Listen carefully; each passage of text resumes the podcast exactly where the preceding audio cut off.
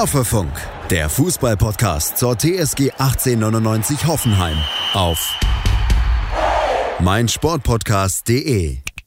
Hallo und herzlich willkommen zu Folge 147 von Hoffefunk.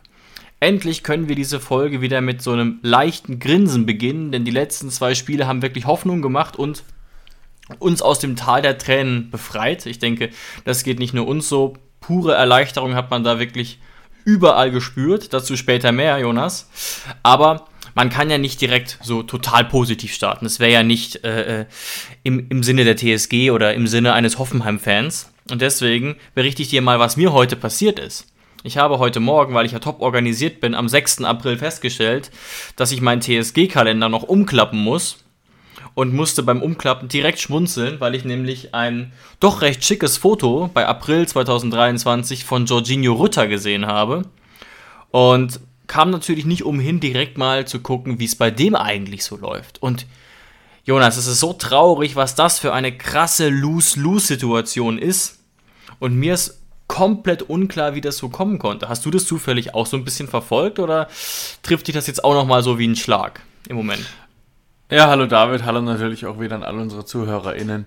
Nee, ich verfolge das natürlich. Ähm, Lose-Lose-Situation trifft es eigentlich ganz gut.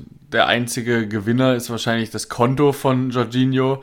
Ähm, aber ich glaube, das wird ihn als jungen Spieler, als mhm. jungen, ambitionierten Spieler jetzt auch nicht super zufriedenstellen. Ich glaube, das war nicht die Motivation hinter seinem Wechsel.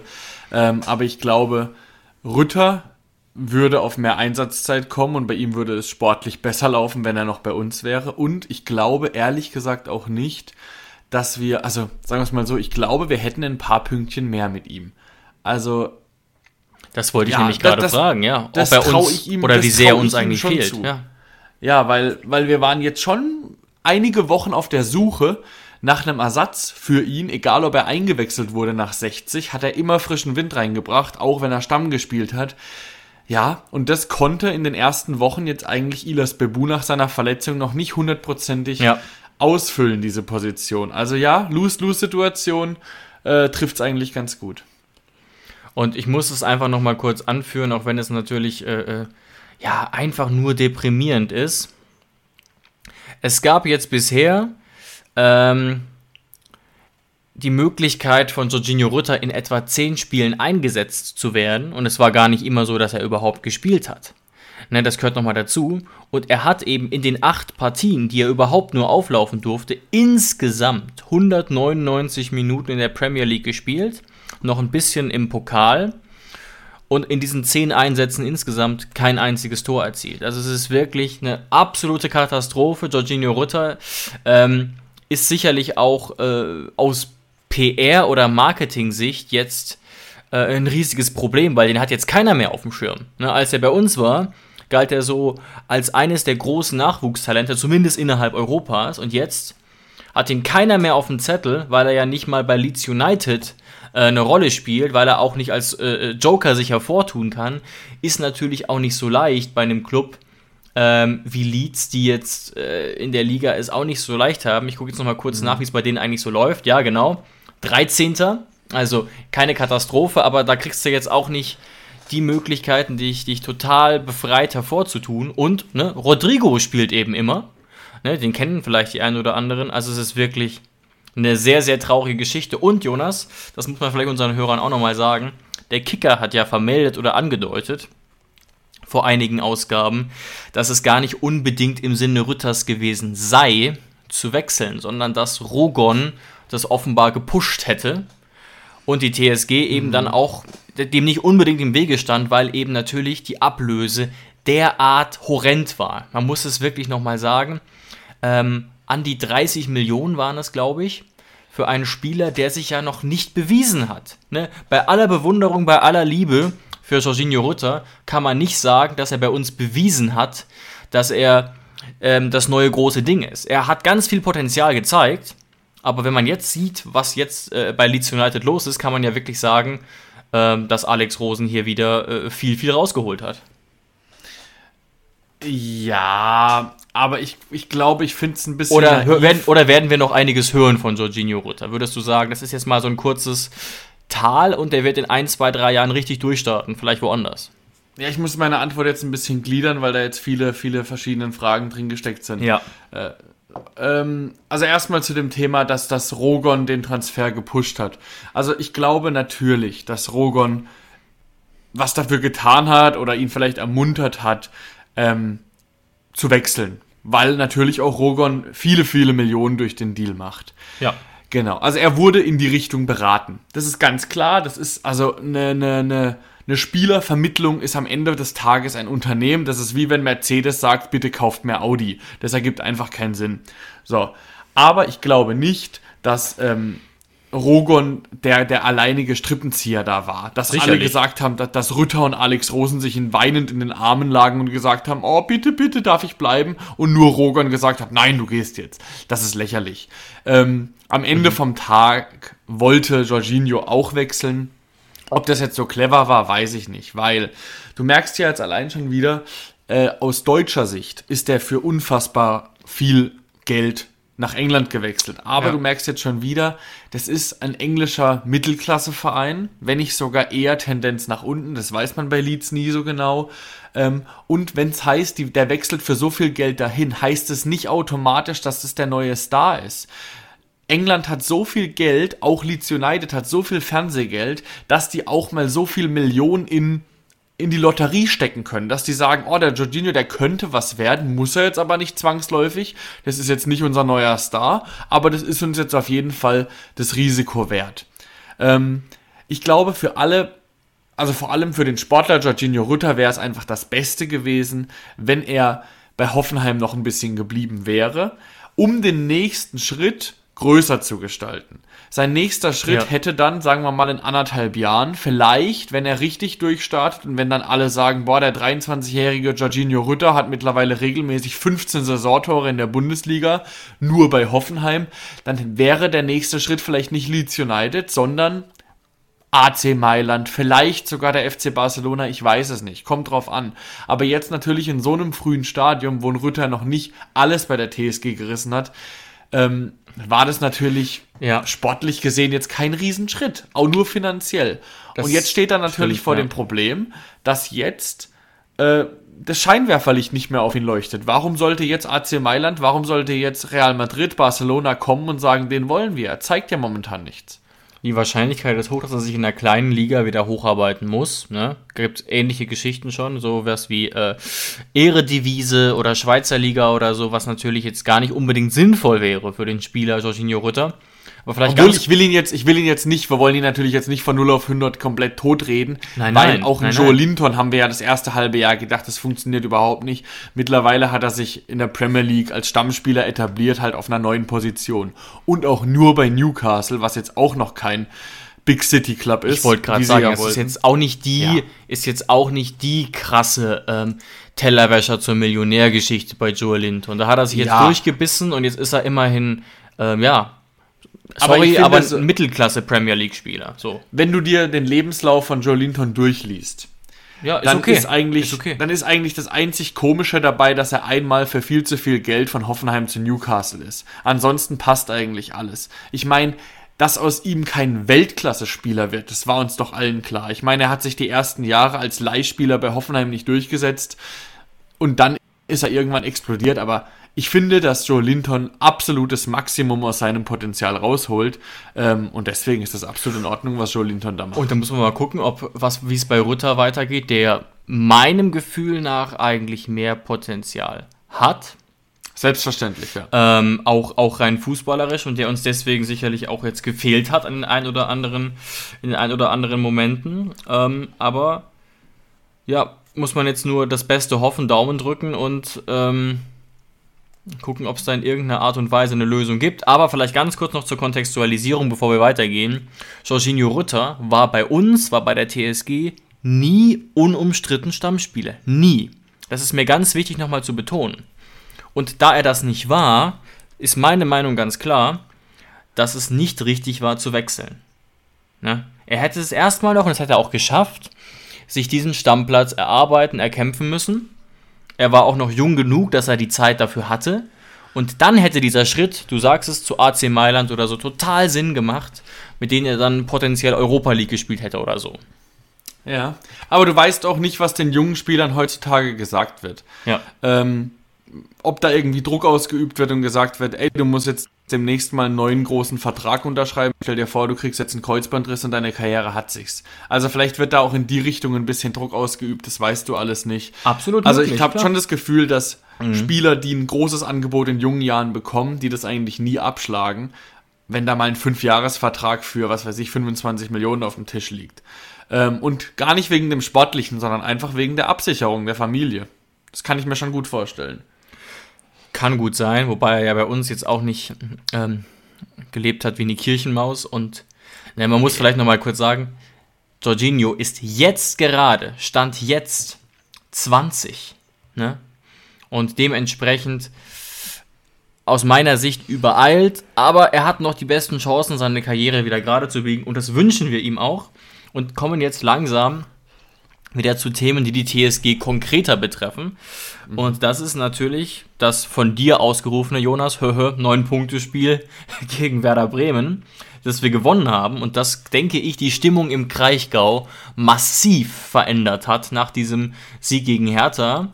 Und auch, ehrlich gesagt, ne, gegen Herthaner, die ja, wie du auch betont hast, ziemlich, ziemlich schwach waren. Bremen hat eine ziemlich stabile Saison gespielt bis jetzt, ähm, hatten einen sehr, sehr starken Sturm und wir haben das Spiel gewonnen und haben jetzt eine kleine Serie gestartet, was, glaube ich, alle extrem beruhigt und ne, man, man musste einfach nur den Spielern mit dem Abpfiff in die Gesichter gucken, um zu merken, wie, wie wichtig das war. Lag natürlich auch an gewissen Situationen in der 92. Minute, auf die wir gleich noch zu sprechen kommen werden.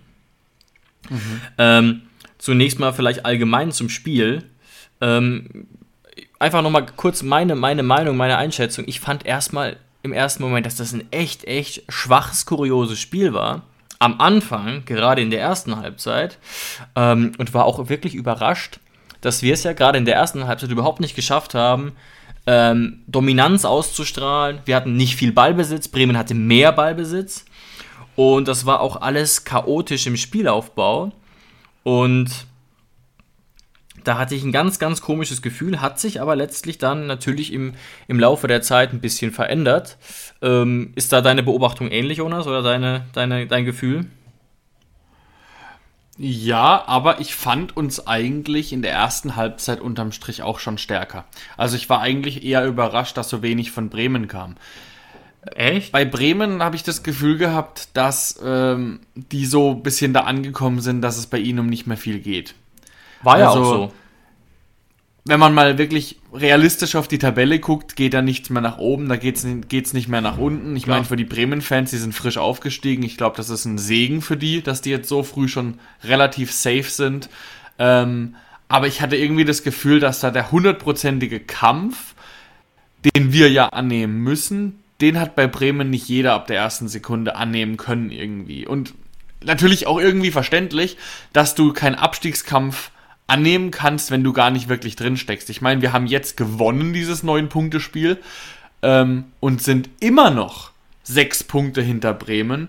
Ähm, ja, also ich, ich glaube tatsächlich nicht, dass Bremen da auch nur ansatzweise irgendwie da noch hinten reinrutschen kann. Nee, Aber du siehst ja allein schon, dass ich recht hatte, dass, wir, dass diese Wichtigkeit des Spiels enorm war, weil wir haben jetzt uns eigentlich ein Joker-Spiel erarbeitet.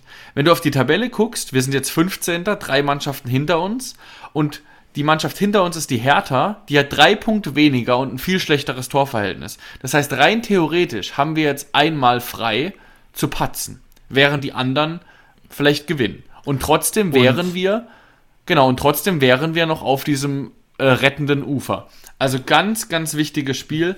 Ähm, aber man kann natürlich hinten raus nicht wirklich sagen, dass es auch viel mit Glück zu tun hatte. Ja, und vielleicht nochmal ganz kurz, was einfach, einfach nur aus meiner Sicht, ähm, auch wenn wir uns da jetzt nicht zu 100% einig sind, was mich wirklich überrascht hat, weil wir das auch gar nicht so kennen aus der Vergangenheit, ist, dass eben Bremen am Ende, ähm, obwohl wir jetzt gar nicht so lange Zeit geführt haben, relevant mehr Ballbesitz hatte, beispielsweise. In der ersten Halbzeit waren es, glaube ich, 53, 54 Prozent, am Ende dann 57 Prozent. Ne? Und was mich wirklich gestört und schockiert hat, gerade in der ersten Halbzeit, unsere Passquote war eine Katastrophe. Am Ende dann immerhin noch 73 Prozent. Ähm, aber das hat mir tatsächlich gar nicht gefallen und das können wir sicherlich besser. Und da muss man natürlich auch unsere Jungs in die Pflicht nehmen, die ähm, den Spielaufbau machen. Aber was mir die ganze Zeit richtig gut gefallen hat, und das ist sofort aufgefallen, ist ähm, die, die Motivation, das Engagement war da und wir sind wieder brutal viel gelaufen. Und das hat man sehr, sehr früh gesehen, dass wir da wollten, dass wir Bock hatten und dass es natürlich nicht immer geklappt hat. Wir hatten jetzt auch faktisch gar nicht so viele Torchancen, außer natürlich die zwei Tore. Da, war, da hätte, hätte ich jetzt deutlich mehr erwartet, wenn ich mir so angucke, ähm, wie löchrig die Bremer Defensive in der Vergangenheit bereits war. Aber mein Gott, also kann ich mit leben. Es sind einfach nur Sachen, die mir, die mir aufgefallen sind, die mich überrascht haben. Aber das, was du gerade beschrieben hast, wie wir gespielt haben, war, muss man eigentlich so sagen, von der Aufstellung und von den Auswechslungen her, Matarazzos Entscheidung. Weil du hast gesagt, wir haben, sind viel gelaufen. Kannst du eins zu eins auf der Aufstellung sehen, dass das so gewollt war. Ein Baumi war drin, ein Becker war drin, der fleißig ist, ein Dennis Geiger war drin, ein Bebu war drin, also du, ein Kadajabek war drin, also du siehst, er wollte Spieler, die fighten, die viel laufen und schlechte Passquote. Ja, auch erklärbar. Wir haben ehrlich gesagt keinen Spieler im Mittelfeld gehabt, ähm, der für eine hohe Passquote bekannt ist. Also klar, ein Becker, dass der jetzt das, das äh, nicht in die Hand nehmen kann, ist logisch. Das ist ein junger Spieler, der kaum bis jetzt Bundesliga-Erfahrung gesammelt hat. Auch ein Baumi ist jetzt nicht gerade dafür bekannt, keine Risikobälle zu spielen. Und auch Dennis Geiger ist jetzt das erste Attribut, was mir einfällt, nicht Passstärke, sondern eher Pressing und Zweikampfstärke. Ja, ja, ja, genau. Also es war ganz klar die Entscheidung äh, von Matarazzo. Und du hast gesagt, am Schluss ähm, hatte auch Bremen mehr Ballbesitz, hat uns hinten reingedrückt. Ja gut, wenig überraschend. Guck dir die Wechsel an. Also, mhm. wenn du überlegst, Matarazzos Entscheidung, wie willst du die letzte Viertelstunde gegen Bremen spielen mit einer 2-0-Führung? Seine Antwort war, wir bunkern. Jetzt kannst du natürlich am Ende vom Tag sagen, ähm, er hat recht gehabt. Er hat absolut recht ja, gehabt. Ja. Am Ende gibt ihm das Ergebnis recht. Wir haben jetzt auch ein bisschen Glück gehabt. Aber natürlich, wenn du jetzt mich persönlich fragst, waren wir durch die Wechsel, die Matarazzo getätigt hat, verdammt nah daran, die drei Punkte noch herzugeben. Und wäre das anders besser gelaufen? Meine Antwort wäre ja. Weil du kannst, du kannst nicht in der letzten Viertelstunde, wenn es so eng ist, einen komplett verunsicherten Kabak und einen komplett verunsicherten Socki einfach reinschmeißen. Ein Socki sogar als linker Außenverteidiger. Ja, das war komplett kurios. Wieder vogelwild. Ähm, ja, und alleine wenn du sagst Stabilität in der Fünferkette. Die Fünferkette ist jetzt nicht dafür bekannt, dass die am meisten auf dem Platz laufen müssen, außer jetzt vielleicht der linke und der rechte Joker. Und dann wechselst du aus der Fünferkette zwei Spieler aus und ersetzt sie durch Leute, die wirklich nicht gerade vor Selbstvertrauen strotzen. Kann ich ehrlich gesagt nicht nachvollziehen. Und Gott bewahre, dass ähm, Mitchell Weiser in der letzten Minute im Abseits stand, weil sonst hättest du wirklich mal Ojan Kabak, glaube ich, zum Psychologen schicken können, weil der kommt nach einer total dummen Sperre wieder zurück und hätte dann fast durch sein Handspiel in der letzten Minute auch noch die drei Punkte versaut. Also ja, es war am Ende, die letzte Viertelstunde war so, wie sie Matarazzo sich gemacht hat und wir hatten einfach in dem Moment Glück. Ist auf jeden Fall ein Faktor. Wir standen am Ende auch wahnsinnig, wahnsinnig tief dann und das hat mir nicht gefallen. Lag sicherlich auch an den Wechseln muss vielleicht noch ganz kurz sagen, zur Fairness, Akpoguma war verletzt und ist, wurde verletzungsbedingt in der 76. Minute ausgewechselt, ist immer noch nicht topfit. Ähm, und deswegen kam Kabak und die einzige andere Option wäre gewesen, zu diesem Zeitpunkt schon einen Socki zu bringen oder eben Biko. Und ich glaube, vor mhm. dem Hintergrund kann man es verstehen. Was ich tatsächlich gar nicht verstehe, ist, in Minute 81 dann noch einen Socki zu bringen. Ne, hat mir auch nicht gefallen, ist ja auch verständlich, dass das nicht so gut funktioniert hat. Aber ja, also die, die, die Wechsel würde ich jetzt auch tendenziell wieder kritisieren. Und es wird noch härter. Ne? Ähm, wurde auch gar nicht so, so klar gesehen am Anfang. Ähm, aber hat dann Matarazzo danach im Interview gesagt, Delaney wurde aus taktischen Gründen nach 14 Minuten wieder ausgewechselt. Aus taktischen oh. Gründen. Das, weißt du, was das heißt? Das heißt, Matarazzo hat gesagt, ich habe mich falsch entschieden, ich muss es wieder ändern. Nach 14 mhm. Minuten mit dem gleichen Spieler. Und das bei einem Spieler, wo die ganze Bundesliga uns noch vor ein paar Monaten beglückwünscht hat und gesagt hat, wie kann der zu Hoffenheim gehen, Ja. der ist doch viel, viel besser. Und dann wird er ersetzt durch einen Stiller, der gerade 22 geworden ist und jetzt auch noch nicht immer für Bundesliga-Niveau bekannt war. Also das ist schon ein Schlag ins Gesicht. Absolut. Ähm, klar, man kann sagen, jetzt kommt, eigentlich ist es komisch. Der Wechsel, Delaney einzuwechseln, der war von Matarazzo wahrscheinlich, um Delaney wieder aufzubauen und ihm, um ihm Spielzeit zu geben. Also schon so ein bisschen Pflege der Spieler. Ähm, weil man muss sagen, eigentlich hätte er direkt Stiller reinbringen müssen, weil Stiller war die letzten Wochen top Ja. und Delaney war seit er da ist Kacke. So. War eh schon Leistungswert- überraschend, dass er nicht gespielt hat, sondern Becker, ne? Das hat mich eh schon gewundert. also nach dem Leistungsprinzip ist Stiller ganz klar, wäre eigentlich schon davor erste Wahl gewesen. Er hat sich aber dafür entschieden, für Delaney, vermutlich, um ihn zu pflegen. So, und aber jetzt die, das, was passiert ist, 14 Minuten später. Er muss, weil er, er muss, muss man überlegen, er hat Delaney rausgenommen. Das heißt, er fand durch Delaney den Sieg so unfassbar gefährdet, dass er diese Pflege von Delaney komplett weggeworfen hat und ins Gegenteil umgemünzt hat. Delaney ist jetzt ja noch viel angefressener, als wenn er durchgesessen wäre.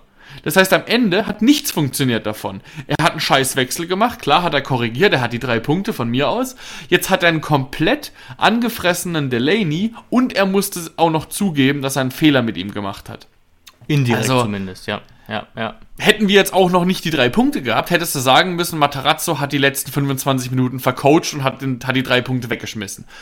Ist nicht so gekommen, war eine Menge Glück dabei, ähm, aber das ist eigentlich so der einzige Pluspunkt, den Matarazzo jetzt noch auf seiner Seite hat, dass die letzten 25 Minuten gut waren, in Anführungszeichen, sind die drei Punkte. Ansonsten sprechen eigentlich alle Indizien dafür, dass er diesen Sieg fast vercoacht hat. Ja, andererseits kann man natürlich auch sagen, dass es wahnsinnig beeindruckend war, wie die Mannschaft dann aus der Kabine kam und wie schick diese zwei Tore dann rausgespielt waren. Ne? Zwei Kopfballtore, aus unserer Sicht völlig unerwartet ähm, in dieser Saison und auch mal wieder Tore erzielt, wie wir das früher mal gemacht haben, als die TSG noch besser funktionierte sozusagen, über die beiden äh, äh, Joker nach, nach ganz tollen Flanken. Ähm, also sagen wir mal so, vom Gefühl her muss da ab Minute 46 schon Energie freigesetzt worden sein. Keine Ahnung, ob das jetzt an der Ansprache von Matarazzo nah lag, aber die Vermutung liegt zumindest nahe, wenn man äh, nach vier beziehungsweise sechs Minuten dann so ins Spiel kommt und ähm, ja, das war im Prinzip das, was das Spiel letztlich entschieden hat. Wir waren jetzt in Summe, das ganze Spiel gesehen, nicht die bessere Mannschaft, würde ich sagen. Ab- Aber ich nehme dich jetzt mal mit und zeig dir auf, wie wunderbar die verschiedenen Perspektiven sind, wie unterschiedlich du auf das Spiel sehen kannst.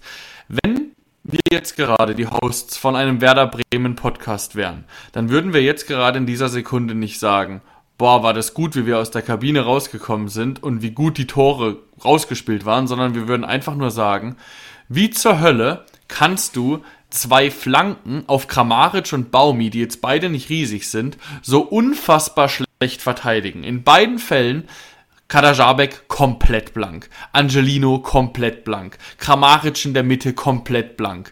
Baumi in der Mitte, Arbeitsverweigerung Mitchell Weiser. Also, es gibt die Perspektive natürlich, wir kommen stark aus der Halbzeit raus und die Tore waren gut rausgespielt. Auf der anderen Seite waren bei beiden Toren Werder Bremen nicht da. Also, das gehört natürlich zur Wahrheit auch dazu. Aber wir wollen jetzt mal nur die Perspektive einnehmen von uns und dann musst du sagen, ähm, komm natürlich zu einem perfekten Zeitpunkt. Und dass du dann nach einer, nach psychologisch zwei so wichtigen Toren eigentlich das Spiel fast noch aus der Hand gleiten lässt, ich glaube, das will ich jetzt einfach mal darauf schieben, ähm, dass im Abstiegskampf du dir einfach auch manchmal Spiele erkämpfen musst. Also da, da nehme ich jetzt einfach mal die drei Punkte mit und vergess, dass wir da an, an, an der Grenze, an der Grenze zum Unentschieden waren. Ja, voll. Man, man differenziert ja in manchen Sportarten zwischen A-Note und B-Note und B-Note wäre dann quasi die Haltungsnote. Also wie hat man es gemacht? Wie ist man irgendwie die Pirouette beim Eiskunstlaufen gestanden? Nicht nur ist, wie ist man, äh, ist man sie gestanden, sondern auch wie. Ist ja beim Skispringen auch ähnlich. Es gibt die Weite und dann noch die Haltungsnoten. Und aktuell müssen wir halt auf die Haltungsnoten wirklich scheißen. Die sind absolut sekundär. Ähm, aber klar, insgesamt würde man das jetzt nicht als überzeugendes Spiel sehen, wenn man die Perspektive einnimmt, ne, von vor der Zeit. ähm, als es dann so bergab ging mit Breitenreiter und der TSG. Ne, da würde man sagen, boah, wildes Spiel, kurios, das können wir besser. Aber gemessen eben an den letzten 15 Bundesligaspieltagen ähm, sieht es dann auch wieder ganz anders aus. Und das ist eben spannend, wie man dann auf so ein Spiel gucken kann. Mhm. Aber was ich tatsächlich der Mannschaft am meisten vorwerfe und zum Teil natürlich auch Matarazzo, allen zusammen, ist sind diese letzten 25 Minuten, abgesehen tatsächlich sogar von den Wechseln. Wir sind in Summe so viel gelaufen, hatten insgesamt so ein motiviertes, engagiertes Pressingverhalten, ne? also auch, auch wirklich deutlich mehr gelaufen als fast alle Bundesligisten, ähm, teilweise Spieler sehr intelligent auch gedoppelt und dann aber am Ende wirklich verteidigt, wie das früher Markus Gisdol teilweise noch gemacht hat, der dann in der 80. Minute wirklich sechs Verteidiger auf dem Feld hat und natürlich dann in der 91. das Gegentor gefangen hat. Und das wäre uns ja auch fast passiert. Ähm, und das dann sogar noch dank eines Blackouts, würde ich sagen, von Ojan Kabak. Es war ja jetzt gar nicht unbedingt so, dass Bremen äh, äh, äh, viel, viel besser war. Sie haben Druck gemacht. Sie hatten, haben sich auch schöne Chancen rausgespielt, vor allem ähm, hier der Ball von Dinci auf ähm, na, wer war's? Maximilian Philipp. Mhm. Pfostentreffer. Lag natürlich auch daran, dass Dinci super schnell und äh, super fit noch war zu dem Zeitpunkt, aber super. Trotzdem dann am Ende. Und ja, das hätte das quasi Saisonende für Osan Kabak bedeutet. Wie hast du denn die Situation gesehen? Ich konnte das erst gar nicht realisieren. Kabak reißt doch da einfach den Arm hoch. Aber was, was ist das? Ein fehlgeschlagener Reflex? Oder, oder ist das seine natürliche Bewegung? Das ist doch, also sowas habe ich ja wirklich fast noch nie gesehen. Nee, es wäre, es wäre einfach ein unfassbar verdienter Elfmeter gewesen, wenn Mitchell Weiser nicht einen halben Meter am Abseits gestanden hätte. Also du hättest dir das gar nicht angucken müssen. Es sei denn eben diese Abseitssituation.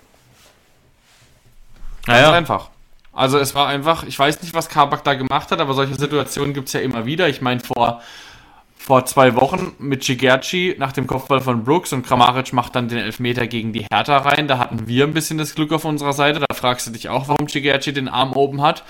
Ähm, ja, aber manchmal passiert das halt. Aber ich, ich werte das jetzt einfach mal als extrem gutes Zeichen, weil oftmals steigen die Mannschaften, denen am Ende auch das Spielglück fehlt, die steigen dann ab. Und wenn wir am Ende dieses Jahr drin bleiben, mit schlechten Leistungen, aber mit Spielglück, dann reicht mir das für dieses Jahr dann können wir nächstes Jahr oder dieses Jahr im Sommer können wir dann nochmal gucken, okay, woran lag es, dass wir die Klasse genau. gehalten genau. haben? Lag es daran, weil Matarazzo ein Wundertrainer ist, der super gut zu uns passt und der nächstes Jahr uns weghalten kann vom Abstiegskampf? Oder lag es daran, dass die Klasse der Mannschaft eben so gut ist, dass sie dann am Ende vom Tag doch nichts mit dem Abstieg zu tun haben konnte? So ein bisschen nach dem, nach dem Hertha-Prinzip. Hertha spielt seit Jahren scheiß Saisons, aber am Ende steigen sie dann doch nicht ab. Mal gucken, wie es dieses Jahr wird. Ähm, ja, da muss man halt nochmal gucken, woran weshalb wir es am Ende geschafft haben. Genau, aber aktuell wirklich, ne, wie ich eben schon sagte, wie du jetzt quasi auch gesagt hast, scheiß auf die B-Note. Äh, wir müssen irgendwie gewinnen. Und was mich tatsächlich beruhigt, das fand ich ja immer am beunruhigendsten. Auch unter den ersten Spielen unter Matarazzo die, die fehlende Torgefahr und die ist jetzt zumindest in gewisser Weise zurück. Ähm, egal auf welche Art und Weise. Gegen Hertha natürlich auch mit Glück durch die Elfmeter, die zwar gerechtfertigt waren, aber da mussten wir selber nichts rausspielen. Jetzt endlich mal wieder zwei schöne Flanken. Du hast recht, Bremen kann das sicherlich besser verteidigen. Andererseits ne, spielen wir eben oder müssen jetzt ja auch gegen Mannschaften siegen und äh, äh, äh, überzeugen, die jetzt nicht unbedingt Bayern oder Dortmund sind. Und Bremen hat einfach keine starke Defensive, sieht man auch einfach an den Statistiken. Mhm.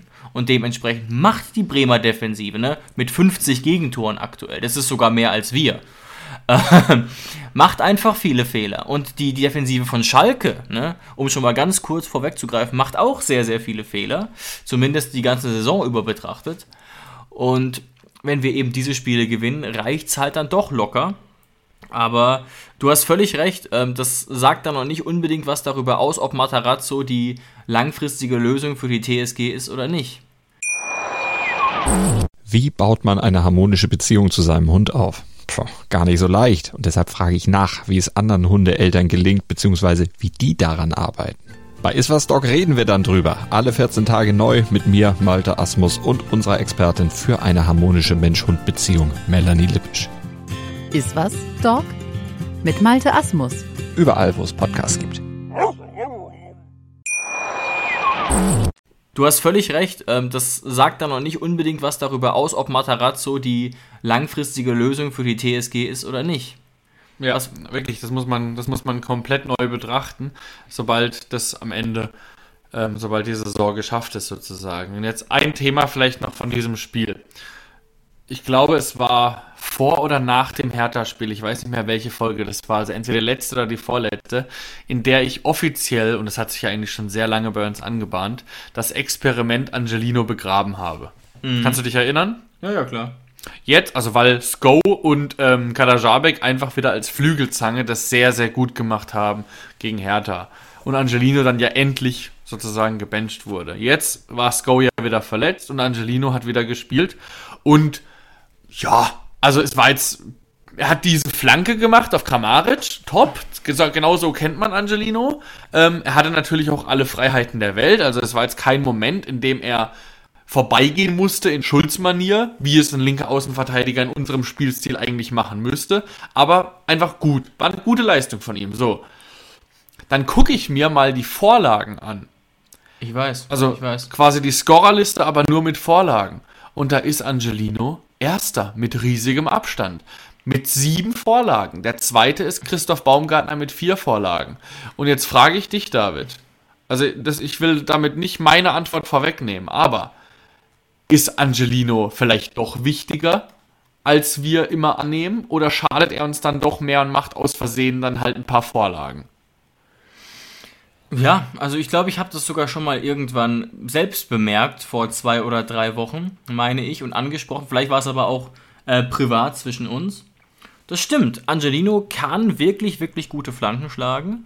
Ähm, vielleicht sogar auf einem höheren Niveau wie unsere alten Linksverteidiger. Er ist ja auch einfach ein sehr, sehr starker Fußballer. Also ich bin mir derart sicher, dass in so einer äh, äh, Technik, wenn man so einen Technikparcours aufbaut, dann steckt Angelino ganz, ganz viele TSG-Fußballer derart in die Tasche. Inklusive natürlich Raum, Schulz und Kadajabek viermal. Aber darum geht es nicht. Es geht, glaube ich, wirklich darum. Und das zeigt auch weiterhin zum Beispiel die Durchschnittsnote von ihm, die ihm der Kicker gibt, dass er im Spiel, also die anderen 89 Minuten im Spiel, keine Hilfe ist. Angelino ist ein unterdurchschnittlicher Bundesliga-Verteidiger.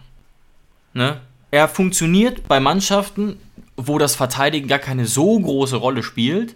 Ähm, ne? Das muss man mal sehen. Das ist, das ist absolut absurd. Der, der Typ hat sieben Vorlagen, sieben Assists, was äh, wirklich eine gute Quote ist. Auch für, ein, für, ein, für eine Mannschaft, die noch weiter oben steht als wir, also für einen linken Außenverteidiger und hat einen Notendurchschnitt von 3,91. Mhm. Ne, das heißt, und das heißt wirklich, dass er in den anderen 89 Minuten, da fehlt die Spritzigkeit, da fehlt auch so ein bisschen vielleicht die Bereitschaft und auch die körperlichen Voraussetzungen im Zweikampf. Ne? Das ist ein 1,71 großer, großer Spanier, wie gesagt, mit einem Top-Fuß. Bei einer Freistoß-Challenge, da, da denke ich, dass der viel in die Tasche steckt, aber eben nicht im Laufduell mit einem starken Rechtsaußen. Mhm. Und das ist unser Problem ähm, letztlich. Äh, und das ist einfach bei, bei Teams wie Leipzig oder auch Man City zum Teil gar nicht so relevant gewesen. Mhm. Ne, bei Mannschaften, die so brutal dominant spielen.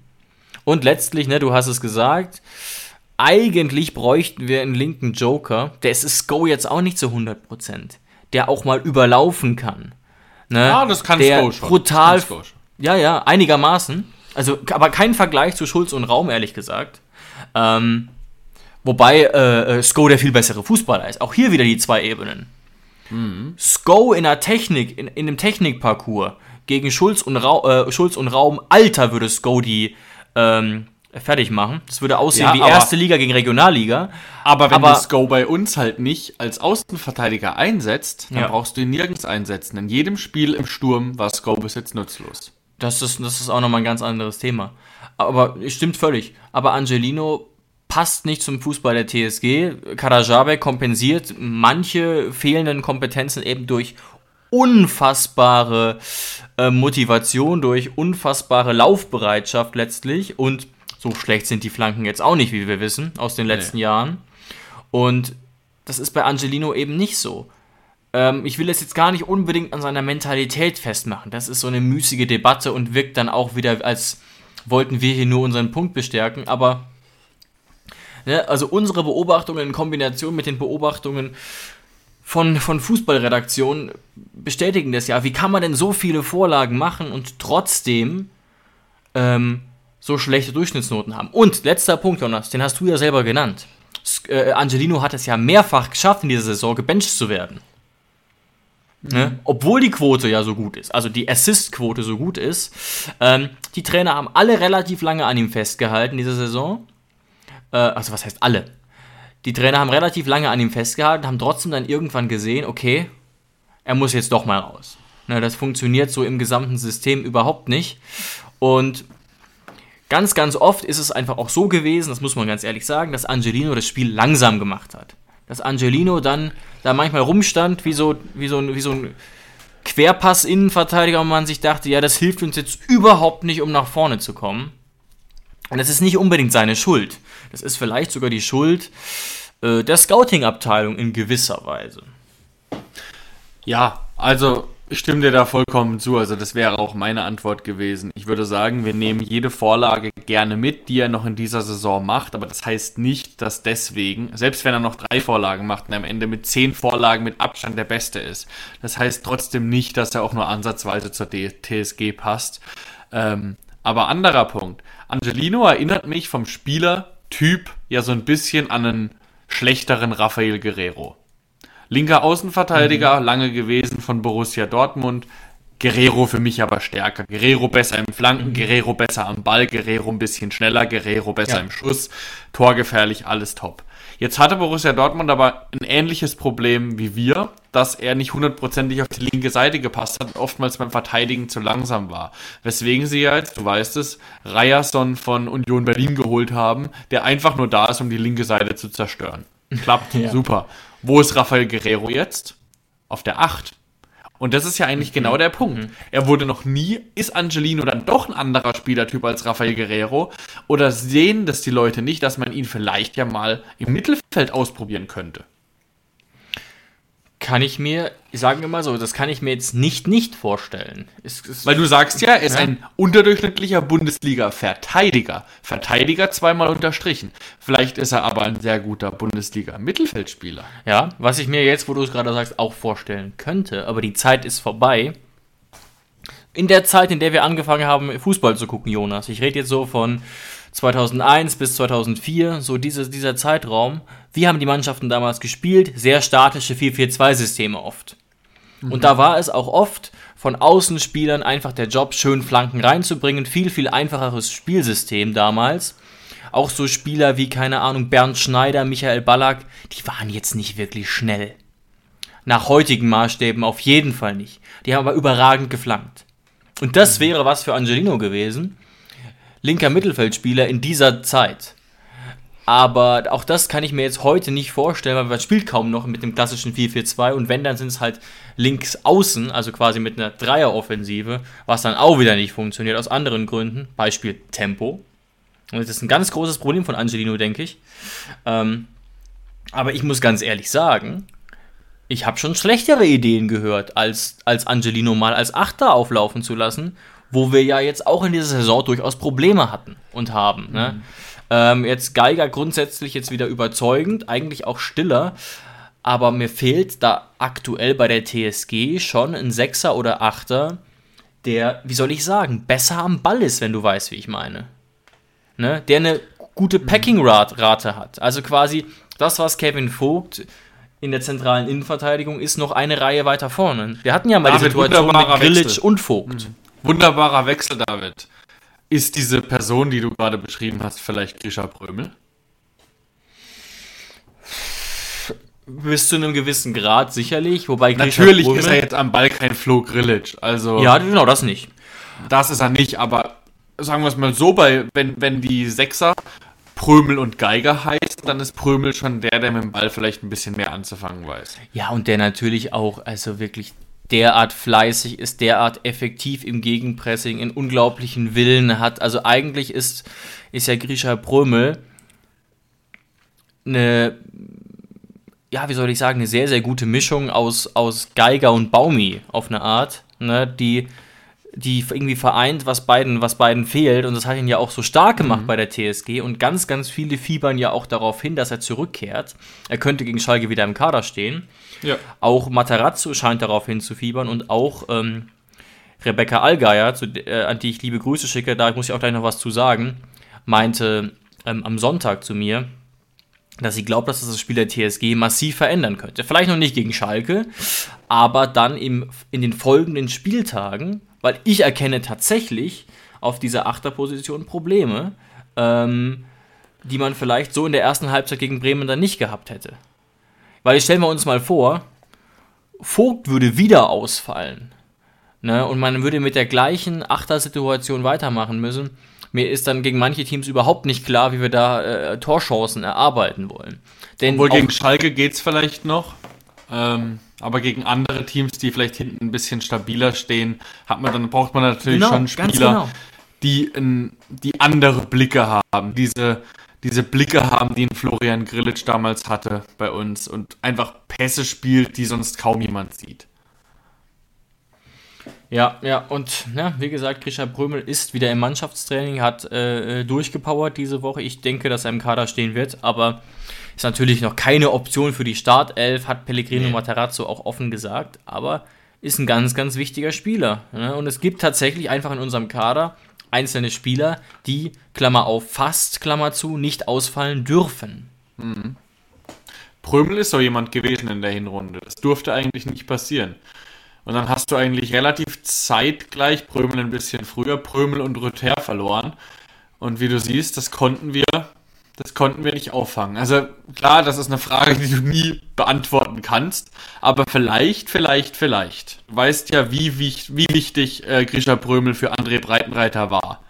Vielleicht wäre André Breitenreiter noch bei uns wenn Grisha Brömel sich nicht verletzt hätte? Das ist natürlich eine Frage, da, da brauchst du jetzt nicht drauf antworten, aber es ist eine Überlegung wert zumindest. Ja, und es ist ja generell auch eine Überlegung, wie das Ganze mit André Breitenreiter eben so laufen konnte, wie es gelaufen ist. Ähm, ist mir bis heute nach wie vor fast unerklärlich, ähm, dieser massive Einbruch. Ähm, du, aber David, ich bin immer noch der Meinung, klar am Ende war es unausweichlich, andere Breitenreiter zu feuern. Ja. Dafür war die Lage zu schlecht. Aber wenn du jetzt die ersten fünf Spiele von Matarazzo anguckst, stell dir mal vor, er hätte jetzt gegen Bremen und Hertha nicht gewonnen, dann wäre er auch schon wieder weg. Ähm, er hat unterm Klar. Strich, wir sind jetzt ein bisschen gehypt durch die sechs Punkte aus den zwei Spielen, aber unterm Strich war das jetzt trotzdem noch kein guter Start von Matarazzo. Und ich bin mir sicher, wenn Matarazzo am Ende die Liga hält, hätte auch André Breitenreiter mit uns die Liga gehalten. Weil wir waren mit Matarazzo auf Platz 18. Als André Breitenreiter ging, waren wir auf Platz 14. Das heißt, wir sind jetzt immer noch schlechter, als André Breitenreiter uns damals verlassen hat. Das heißt, unterm Strich musst du Voll. eigentlich sagen, vielleicht war es sogar auch das eine Fehlentscheidung, André Breitenreiter schon gehen zu lassen. Und vielleicht war es auch eine Fehlentscheidung, damals Sebastian Hoeneß gehen zu lassen. Das wirst du alles nicht wissen. Mittlerweile sitzt er bei Stuttgart, äh, schießt uns vielleicht doch noch in die zweite Liga und ist jetzt im Halbfinale vom DFB-Pokal ach, es ist alles Fragen über Fragen. Am Ende kannst du es nicht wissen. Nee, das ist wirklich ähm, schwer zu sagen. Aber klar, hat sich Matarazzo jetzt gerettet äh, äh, durch diese zwei Siege, die natürlich jetzt, wie gesagt, es war kein äh, Fußball für Feinschmecker, überhaupt nicht. Aber die Lage ist natürlich auch immer, immer schwieriger geworden. Umso mehr man verliert, umso schwieriger wird es da auch rauszukommen. Auch wenn natürlich irgendwann der Zeitpunkt kommen muss, wo man rauskommt. Ähm, und der ist jetzt gekommen, zum Glück nicht zu spät, weil das Restprogramm eigentlich relativ ähm, gut aussieht, muss man ganz, ganz ehrlich sagen. Und jetzt sind wir auch nochmal ganz ehrlich, jetzt komme ich nochmal kurz darauf zu sprechen. Ähm, ich habe ja äh, am Sonntag das Spiel zusammen mit Rebecca Allgeier fürs TSG Radio kommentieren dürfen, was großen Spaß gemacht hat. Da merkt man aber nochmal viel genauer, wie gut der Fußball ist, weil man ja wirklich richtig aufmerksam zuguckt ähm, übrigens auch eine einigermaßen anstrengende Tätigkeit. Manche haben vielleicht eingeschaltet. Und da hat man schon gemerkt, dass bei der TSG einiges noch nicht zusammenläuft, so richtig im Passspiel. Gerade in der ersten Halbzeit saßen wir da und jetzt unabhängig von der Frage, ob jetzt Bremen ein bisschen besser war in der ersten Halbzeit oder, die, oder Hoffenheim, ist einfach aufgefallen, dass es jetzt wenig mit der TSG zu tun hat, die man so kennt. Ne, in, aus dem Zeitraum 2017 bis, ja, vielleicht sogar 2021 noch unter Hoeneß und so weiter, ähm, dass das wirklich äh, äh, schon auch ein, ein Abstiegsduell hätte sein können vom Fußball her. Und gegen Hertha sah das auch nicht super aus. Also, ne, hier glänzt noch nicht viel bei der TSG, das muss man ganz ehrlich sagen. Ja, aber, aber ich glaube, es liegt doch einfach daran, dass Matarazzo gerade ähm, eine Feuerwehrtätigkeit übernommen hat, ohne bis jetzt bewiesen zu haben, dass er ein Feuerwehrmann ist. Also was zeichnet ein Feuerwehrmann in der Bundesliga aus? Du kommst und hast eigentlich keine Zeit, groß den Spielstil zu ändern und versuchst eigentlich nur in die Köpfe der Spieler zu gelangen. Und so vielleicht irgendwas zu ändern oder ein paar Personalien umzustellen. Mehr macht ein Feuerwehrmann eigentlich nicht und macht halt gute Ansprachen. Matarazzo ist jetzt nicht dafür bekannt. Äh, bis jetzt einer zu sein. Und deswegen ist es natürlich auch klar, wenn du mich jetzt gerade fragst, was ist der Spielstil von Hoffenheim? Überleben. Irgendwie überleben, ja. irgendwie kämpfen, irgendwie komischen Ball reinhauen. Weißt du, jetzt haben wir zwei Kopfballtore geschossen, davor haben wir gefühlt acht Jahre kein Kopfballtor mehr geschossen. Also ja, wir haben das momentan jetzt her? keinen kein klaren Spielstil, wir versuchen einfach und nur irgendwie durchzukommen. Und Jonas, das ist ja auch spannend. Unter Schreuder und Hoeneß war diese Frage ganz präsent in der Hoffenheimer Bubble. Was ist eigentlich unser Spielsystem? Ne, das war ja auch immer das, was Schreuder und Hoeneß äh, äh, in keinem so guten Licht hat stehen lassen, dass das nicht immer so ganz klar erkennbar war. Aber du hast recht. Aber äh, du hast recht. Schreuder Achtung, stopp, stopp, stopp. Schreuder hatte einen, nur den, den, der hat uns halt nicht gefallen. Ja, und es hat vor allem bei Schreuder ja auch nicht zu dem gepasst, was er gesagt hat auf Pressekonferenzen. Nee. Das war ja das Hauptproblem. Aber lass mich mal kurz den Punkt beenden. Aktuell fragt keiner mehr, außer wir jetzt gerade durch Zufall, was unser Spielsystem ist seit diesem Abwärtstrend geht, ist es überhaupt keine Frage mehr. Das fragt niemand bei Sky, das fragt niemand bei The Zone, das fragt sich niemand. Äh, es geht einfach nur darum, dass die TSG irgendwie punktet. Und das zeigt ja auch, in welcher Lage wir jetzt sind. Und erst wenn Matarazzo so ein bisschen frei ist, dann kann er zeigen, ob er einfach da eine sinnvolle Idee hat. Ein, zwei Sachen sind mir trotzdem aufgefallen äh, beim Kommentieren zusammen äh, mit Rebecca. Und das ist dir, glaube ich, auch aufgefallen, Jonas. Da war, wir waren ja zusammen gegen die Hertha im Stadion. Breit, äh, Quatsch, nicht Breitenreiter. Matarazzo lässt lange Bälle spielen. Baumann Aha. spielt jetzt zum ersten Mal seit 40 Jahren lange Abschläge. Und zwar in einer unfassbaren Regelmäßigkeit, immer auf Pavel. Ja. Was übrigens auch dafür spricht, dass uns Kopfballstärke fehlt. Nichts gegen Pavel. Aber offenbar gibt es keinen Kopfballstärkeren in der vorderen Reihe. Ähm, plus das, das gleiche gilt auch für die Abwehrreihen. Also wir spielen jetzt mehr lange Bälle, auch mehr hohe Bälle. In der ersten Halbzeit war ich richtig verwirrt, wie selten der Ball teilweise am Boden war. Wie gefällt dir das denn? Es das heißt doch immer flach spielen, hoch gewinnen im Amateurfußball. Ähm, ist das was, was du okay findest, diese Weiterentwicklung, oder irritiert dich das auch eher? Ähm, ich finde es ich find's okay. Für, für den Moment jetzt.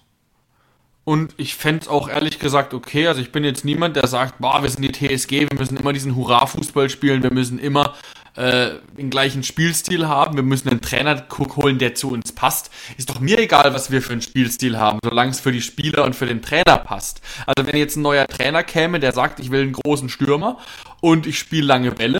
Wir haben keinen großen Stürmer, Jonas. Wir haben keinen. Wir haben Pavel. Den haben wir nicht, aber wenn jetzt Pavel. einer käme, der, wenn jetzt okay. einer käme, der sagt, genauso spiele ich und genauso will ich das machen und ist damit erfolgreich. Ist mir doch egal. Der kann mit erfolgreich sein mit was er will. Mhm. Ähm, und ich finde es auch sinnvoll, weil momentan, momentan wir sind dafür bekannt, oder deswegen sind wir ja in der Situation, in der wir gerade stecken, weil wir extrem viele Fehler machen. Wann machst du Fehler? Meistens dann, wenn du klein-klein spielst und viel Ballbesitz hast. Wann machst du keine Fehler? Wenn du den Ball lang spielst. Und wenn jemand Fehler macht im Aufbau, dann soll das gefälligst ein Spieler vorne machen. Das heißt, vorne die Spieler dürfen Risiko eingehen, die Spieler hinten nicht. So. Ja, und wie verhinderst du das? Indem, indem der Ball geklopft wird. Blöd gesagt. Die zweite Liga spielt es durchweg so. Stimme ich zu. Das Problem für uns ist jetzt nur, spielt ja Matarazzo eigentlich seit Tag 1 mehr oder weniger so. Das hat äh, Breitenreiter auch nicht so spielen lassen dass wir das seit Ewigkeiten nicht mehr spielen. Und das nimmt natürlich die Verantwortung weg, zum Beispiel von einem Kevin Vogt, der natürlich immer noch oft den Ball hat, aber schon merklich seltener. Und das heißt, die Verantwortung mhm. des Spielaufbaus liegt jetzt eher im Mittelfeld, logischerweise. Oder ja. eher bei Pavel und Co. den Ball da vorne festzumachen, was in den letzten Spielen auch nicht immer gelungen ist, ne? Aber wenn erstens mal ein Kevin Vogt Der hat natürlich seine großen Stärken im, im kleinen Spiel und den, vor allem in den flachen Pässen, aber ich finde auch, Kevin Vogt ist ein guter Klopfer. Also der klopft mit Sinn und Verstand. Der hat auch schon richtig, richtig feine lange Bälle gespielt. Aber das spricht ja eigentlich dafür, dass Matarazzo das ähnlich sieht, dass momentan im Mittelfeld die Person fehlt, à la Grilic, à la Rudi früher, die wirklich den Ball zwischen äh, Abwehr, und äh, Abwehr und Sturm transportieren kann. Die diese Lücke, der sich einen Ball abholt, der nicht nur, der was mit dem Ball anzufangen weiß. Und den haben wir momentan nicht. Also ist die Lösung dafür, wir überspielen die Reihe. So ein bisschen. Das könnte für mich die Lösung sein. Vogt soll vorne reinspielen, soll auf die Flügel spielen und dann soll sich im Strafraum alles versammeln, was zwei Beine hat und dann wird reingeflankt. Wegen mir, wenn es funktioniert.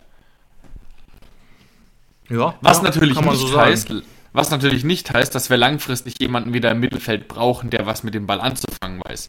Weil auch wenn wir jetzt mit dem Spielstil die Liga halten, nächstes Jahr werden wir damit nicht erfolgreich sein.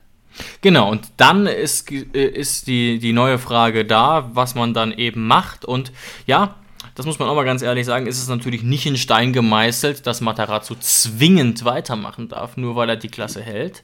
Ich denke Boah, David, David, wie hoch ist die Wahrscheinlichkeit in deinen Augen? Sag mir mal eine konkrete Prozentzahl, dass Matarazzo geht, obwohl er die Liga hält. Also, wie, wieso wie ich die TSG einschätze oder aus meiner Sicht? Realistisch, nee, deine Meinung Ein Drittel. ist gerade egal. Ein Drittel. Was? 33 Prozent. Was? So hoch? Ja. Boah, dann hast du, dann hast, dann traust du aber quasi der TSG gerade eine ganz schöne ähm, Rausschmeißmentalität zu. Also ich naja. halte es für, ich halte es für absolut ausgeschlossen. Okay dass, also, nicht, dass ich's, ich, ich sage jetzt nicht, dass ich es gut fände. Ich finde, Matarazzo hat bis jetzt noch kein Stück bewiesen, dass er auch nur ansatzweise zu uns passt. Ähm, aber ich halte es für absolut ausgeschlossen aus Sicht der TSG, dass wenn er die Liga hält, vor allem ohne Relegation, dass er dann im Sommer nicht die Chance erhält. Ja, aber die TSG wird jetzt auf dem Schirm haben, und sie wissen das auch selber besser als wir, dass es gegebenenfalls strukturelle Probleme im Verein gibt und auch das Problem gibt, dass wir im Trainerbereich endlich eine langfristige Lösung brauchen nach Nagelsmann. Na, es gab jetzt wirklich in den letzten zehn Jahren unfassbar viele TSG-Trainer, ich habe es auch mal erwähnt, und das ist ein zentrales Problem, was wir, denke ich, haben. Und das heißt, aus Logik der TSG-Führung könnte es deswegen auch sinnvoll sein, Matarazzo zu opfern, wenn man jetzt endlich jemanden findet, von dem man hundertprozentig überzeugt ist. Ich glaube ja, aber übrigens, der, der, jemand, der jemand war schon Breitenreiter. Ich glaube auch, ehrlich gesagt, dass man von Breitenreiter sehr, sehr überzeugt war, mehr als auch jetzt von Matarazzo. Ne? Man musste ja auch gucken, wer ist auf dem Markt, wer ist nicht auf dem Markt. Ich war aber von Breitenreiter auch sehr überzeugt, ganz ehrlich. Ja, ja, ich war, ich, ich war von ihm auch überzeugt. Aber David, du merkst so oft, wie ich es immer noch erwähne, ich bin immer noch nicht über ihn hinweg. Ich sage, unsere langfristige Lösung hat vor letzte Woche in Stuttgart unterschrieben. Ja, das, das, da bin ich mir nicht ganz sicher. Das könnte natürlich sein und könnte auch ganz komische, ähm, einen ganz komischen Beigeschmack annehmen am 34. Spieltag. Viele wissen das ja, was da dann mhm. passieren könnte. Ähm, sieht aktuell natürlich nicht danach aus, aber äh, ich traue unserer TSG momentan alles zu, was vor wir müssen das, so wir müssen das vor diesem Spieltag entschieden haben. Ansonsten wird es ganz, ganz eklig. Ja, aber ja, also muss, muss, äh, Hönes muss sich jetzt bei Stuttgart beweisen und pff, ich glaube ganz ehrlich, dass, das, dass diese Unterschrift für Hönes jetzt auch ein großes Risiko ist. Aber lass uns nicht schon wieder ähm, so viel über Ex-Trainer reden, auch wenn es natürlich spannend ist. Und ich gebe auch gerne zu, dass es für mich auch ein komisches Gefühl war, Hönes jetzt ähm, auf der Bank des VfB bzw. bei der Pressekonferenz zu sehen. Nichtsdestotrotz finde ich immer, dass man eine Sache berücksichtigen muss. Die, die TSG-Führung und Rosen und so weiter konnten nicht wissen, wie massiv wir abstürzen würden. Obwohl man natürlich trotzdem sagen kann, dass der Rausschmiss überstürzt war. Das sind zwei unabhängige Punkte. Es war nicht erwartbar, dass wir diese Saison so beschissen spielen, wenn man den Kader und so weiter anguckt und auch sieht, was eigentlich Breitenreiter für einen überragenden Eindruck gemacht hat, aufgrund der letzten Stationen, aufgrund seines Auftretens in den PKs, aufgrund der ersten sieben Spiele, etc., etc. Weißt du, wie ich meine? Nein, aber natürlich kannst du das nie wissen. Aber das, was mich, ich habe es ja schon mehrfach gesagt, es gibt eine Sache, die mich am Rauswurf vom Höhnes über alle Maßen stört. Und zwar, dass dadurch klar wurde, wie absolut eingebildet und größenwahnsinnig wir in der, in der Abteilung da oben sind. Ich weiß nicht wer. Ich weiß nicht, ob das ausschließlich Hopp ist oder wer das da alles ist. Aber wenn du nach der Saison Hönes nach Platz 9 mit so vielen Verletzten nach so einem Corona-Jahr ihn rausschmeißt, heißt das, du bist nur mit Europa zufrieden. Und das ist das, was mich in diesem Süppchen so extrem stört. Und das verstehe ich vollkommen. Jetzt gibt es natürlich Faktoren, die das Ganze verändern können und das wissen wir nicht. Ich halte die Wahrscheinlichkeit für nicht so gering, dass auch die Spieler nicht mehr hundertprozentig hinter Hoeneß standen. Wenn Baumann, Kramaric, Vogt und so weiter alle gesagt hätten, wir wollen mit Hoeneß weitermachen, wäre das so gekommen. Denke ich. Das, das kann ich das nicht. Das glaube ich nicht. Das glaube ich nicht. Ja. Ich hm. glaube, wenn die sagen, wir wollen mit Hoeneß weitermachen, ist es keine Jobgarantie. Aber eher andersrum wird ein Schuh draus. Ich glaube, wenn die, wenn, wenn von oben die Entscheidung getroffen wurde, er soll gehen, aber die Spieler wollen ihn haben, dann heißt das gar nichts. Aber wenn der, wenn der Vorstand so keine wirkliche Meinung hat, aber die Spieler kommen und sagen, sie wollen ihn loswerden, dann hat es, glaube ich, einen Einfluss. Ja, aber es ist sicherlich, äh, wie gesagt, ein großes Problem bei der TSG, ähm, diese Trainerfrage, und das wird uns auch noch viel beschäftigen. Aber jetzt haben wir schon ganz viel geredet heute. Ich muss die Frage aber trotzdem an dich stellen. Und will aber trotzdem dich darum bitten, dass heute, dass wir das heute nicht lang, lang äh, äh, besprechen, weil aktuell ja gar nicht spruchreif ist. Aber ich stelle jetzt auch mal eine provokante und ziemlich harte Frage. Zu wie viel Prozent könntest du es verstehen?